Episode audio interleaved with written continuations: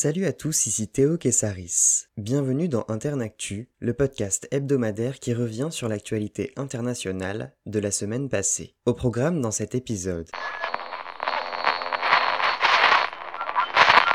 Sa réélection pour un sixième mandat avait été annoncée lundi. Idriss Déby Itno, 68 ans, président du Tchad, est décédé mardi à la suite de blessures infligées par des rebelles venus du sud de la Libye. La disparition du chef de l'État, au pouvoir depuis 1990, plonge le Tchad dans l'incertitude. Le jour même, le général Mahamat Idriss Déby 37 ans, fils du président, a pris la tête du Conseil militaire de transition pour 18 mois avant l'organisation d'élections. Les membres de ce conseil, 15 généraux, sont des soutiens fidèles du défunt chef d'État. Mahamat Idriss Déby a fait savoir mardi qu'il ne comptait pas confisquer le pouvoir le président français Emmanuel Macron a assisté aux obsèques d'Idriss Déby Itno à N'Djamena, capitale tchadienne, vendredi. C'est la France qui l'avait aidé à prendre le pouvoir par un coup d'État il y a plus de 30 ans. Le pays, qui perd un allié de taille dans la lutte contre le terrorisme au Sahel, souhaite une transition militaire de durée limitée au Tchad. J'espère que personne n'aura l'idée de franchir une ligne rouge sous peine de riposte asymétrique, rapide et dure. Ces mots sont ceux du président russe Vladimir Poutine. Mercredi, au cours de son discours annuel, il a mis en garde l'Occident contre toute provocation à l'égard de la Russie. Récemment, les tensions se sont multipliées entre le Kremlin et plusieurs nations étrangères. Les États-Unis et l'Union européenne ont sommé pendant deux semaines la Russie de retirer les dizaines de milliers de soldats mobilisés à la frontière avec l'Ukraine et en Crimée annexée. Moscou parlait d'exercices d'entraînement militaire. Le président ukrainien Volodymyr Zelensky, qui s'était entretenu avec Emmanuel Macron et Angela Merkel, avait vivement cherché le soutien de l'Union européenne. Le chef d'État espère toujours une adhésion de son pays à l'OTAN. Vendredi, les troupes russes ont quitté leur position. Vladimir Poutine s'est dit prêt à recevoir son homologue ukrainien. La Russie s'est aussi attiré les foudres américaines la semaine dernière. Joe Biden a laissé entendre que le Kremlin était responsable du piratage de la société informatique SolarWinds survenu en 2020. Il a aussi dénoncé les ingérences prêtées à la Russie dans les élections présidentielles de 2016 et 2020. À partir de juin, les banques américaines ne seront plus autorisées à racheter des nouvelles parts de la dette russe. Joe Biden souhaite ainsi faire pression sur l'économie russe, déjà fragilisée par la crise du Covid-19. Dix diplomates russes ont été expulsés des États-Unis. La Russie a ensuite fait de même avec dix diplomates américains. Des expulsions réciproques entre Moscou et Prague, capitale de la République tchèque, se sont aussi comptées par dizaines cette semaine. Le pays accuse les services secrets russes d'être responsables d'une explosion près d'un dépôt de munitions en 2014 ayant fait deux morts. Dans son discours, Poutine n'a pas fait mention du sort de l'opposant russe Alexei Navalny. Alors que les appels internationaux à son transfert du centre de Pokrov vers un hôpital pénitentiaire ont été entendus par la Russie lundi, Navalny a interrompu sa grève de la faim vendredi après 24 jours. Mercredi, la police russe a interpellé plus de 1000 manifestants sortis dans la rue pour soutenir le détenu.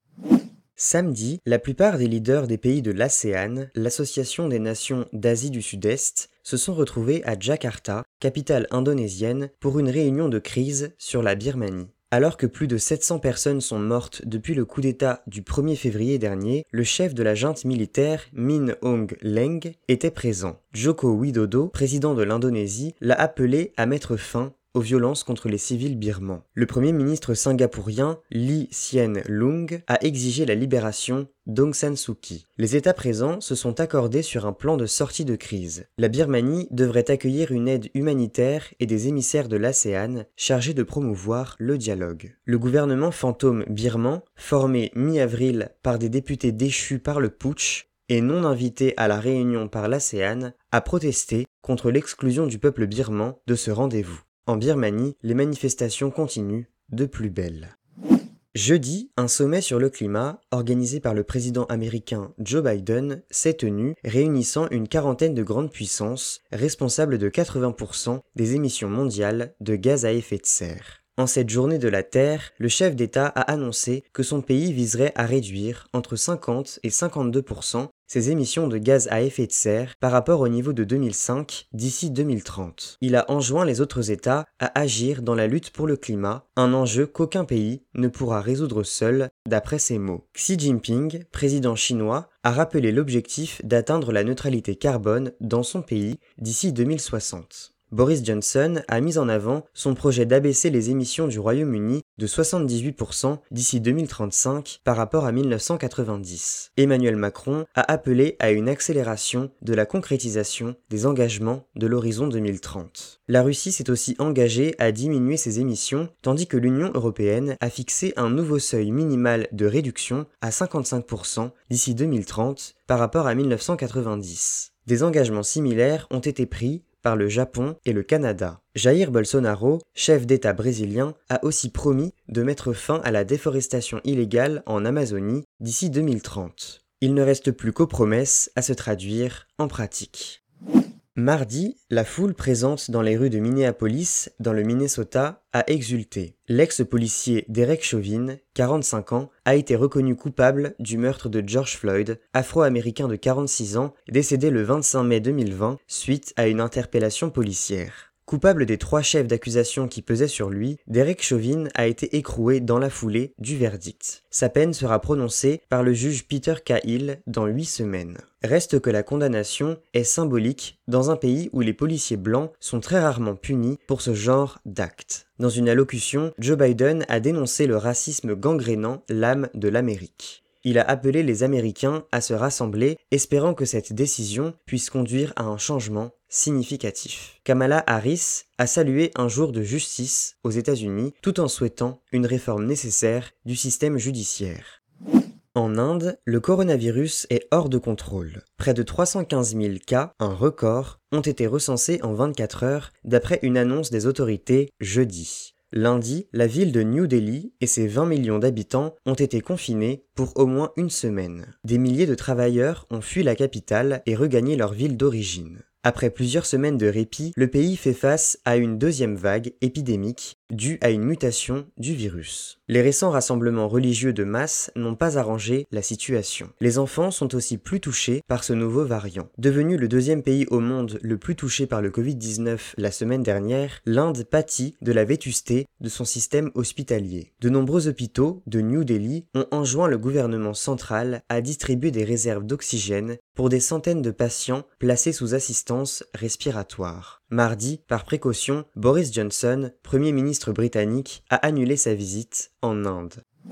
Samedi, à Erevan, capitale arménienne, des milliers d'Arméniens ont rendu hommage aux victimes des massacres perpétrés par l'Empire ottoman pendant la Première Guerre mondiale. Une trentaine de pays dans le monde utilisent le terme de génocide pour qualifier ces violences, alors que la Turquie rejette cette dénomination depuis 1915. Dans le centre-ville d'Erevan, près du mémorial dédié aux victimes, des militaires, femmes et enfants, tout comme le Premier ministre Nicole Pachinian, se sont recueillis. Le 24 avril est un jour annuel de commémoration. C'est ce jour que les massacres ont débuté en 1915. Entre 1,2 et 1,5 millions d'Arméniens ont été tués par l'Empire ottoman. La Turquie parle de famine et de guerre civile pour expliquer ces décès et refuse toute motivation d'extermination. Le ressentiment des Arméniens envers la Turquie s'est accru ces derniers mois suite à la défaite arménienne contre l'Azerbaïdjan dans le Haut-Karabakh à l'automne dernier. Dans l'après-midi, Joe Biden a reconnu que les meurtres de masse et les déportations constituaient en un génocide. Il est le premier président américain à faire cette reconnaissance. Dans la foulée, le ministre turc des Affaires étrangères, Mevlut Cavusoglu, a fait savoir, je cite, La Turquie n'a de leçons à recevoir de personne sur son histoire. Fin de citation.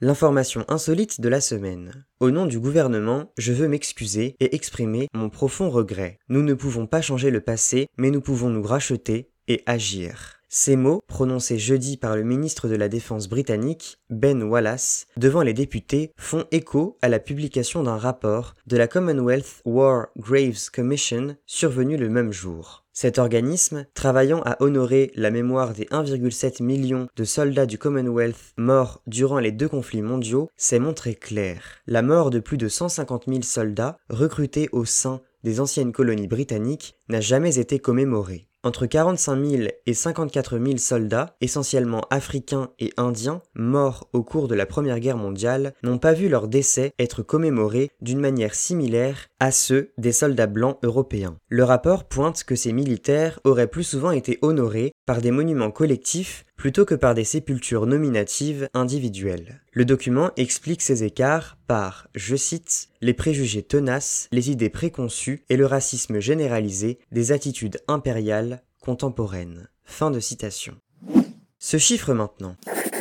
3,5. C'est, en milliards d'euros, le montant que 12 clubs de football européens souhaitaient se partager grâce à la mise en place d'une Super League. L'affaire a fait grand bruit avant de retomber comme un soufflet au bout de 48 heures. Dimanche dernier, le serpent de mer longtemps annoncé au sein du football européen naissait officiellement. Vers 22 heures, 12 riches clubs européens, comme le Real Madrid, Barcelone, Manchester United, Manchester City, l'Inter Milan ou la Juventus Turin, annoncent créer leur propre compétition sportive privée concurrente directe de la Ligue des Champions. Le championnat créé en 1955 par l'UEFA, l'Union des associations européennes de football, ne permettrait pas de remporter assez d'argent d'après les clubs sécessionnistes. Aujourd'hui, les 32 équipes participant à la Ligue des champions se partagent 2 milliards d'euros Malgré un communiqué préventif de l'UEFA menaçant d'exclure de toute compétition nationale et internationale les joueurs des clubs rebelles, la décision a rapidement fait les gros titres de la presse européenne.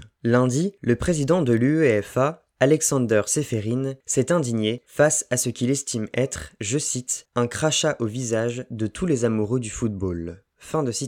Dans la soirée, le nouveau président de la Super League, aussi patron du Real Madrid, Florentino Pérez, assure dans une interview que les 12 clubs ne seront pas exclus. L'année 2024 est avancée comme date de lancement de la nouvelle compétition. Mardi, un tribunal de commerce madrilène interdit à l'UEFA et à la FIFA toute mesure punitive contre les clubs. À Chelsea, la colère des supporters se fait entendre autour du stade de Stamford Bridge. Un par un, dans la soirée, les clubs anglais se ravisent et présentent leurs excuses après une erreur, selon leurs propos. Mercredi, l'Atlético Madrid, l'Inter Milan, puis l'AC Milan se retirent du projet. Coup de projecteur sur la personnalité de la semaine. Lundi, Annalena Baerbock, juriste allemande de 40 ans, a été choisie par le Parti vert allemand comme candidate à la chancellerie. La jeune femme souhaite remporter la chancellerie le 26 septembre prochain et marquer la rupture avec le pouvoir conservateur d'Angela Merkel. Le comité exécutif du parti écologiste l'a préféré à Robert Habeck, son partenaire à la tête du parti. Chef de file des Grünen depuis janvier 2018, les deux dirigeants ont été réélus un an plus tard. Annalena Baerbock a obtenu le meilleur suffrage jamais enregistré par un leader des Verts, 97,1%. Triple médaillée de bronze au championnat d'Allemagne de trampoline, elle a d'abord pensé faire carrière dans le journalisme. Un stage auprès d'un député européen écologiste lui fait changer d'avis. Elle obtient sa carte du Parti des Verts en 2005 alors qu'Angela Merkel accède à la chancellerie. Elle n'a jamais quitté les Grünen et est, depuis bientôt 8 ans, députée au Bundestag pour le Land de Brandebourg. Elle vit à Potsdam, près de Berlin, et est mère de deux filles. Alors que les Verts n'ont été que des partenaires minoritaires dans une coalition par le passé, Annalena Baerbock pourrait amener le parti écologiste à la tête de la chancellerie. Entre 2016 et 2019, le nombre d'adhérents à la formation a augmenté de plus de 50%. Et voilà, c'est la fin de ce numéro d'Internactu. On se retrouve la semaine prochaine pour un nouvel épisode, et en attendant, restez informés.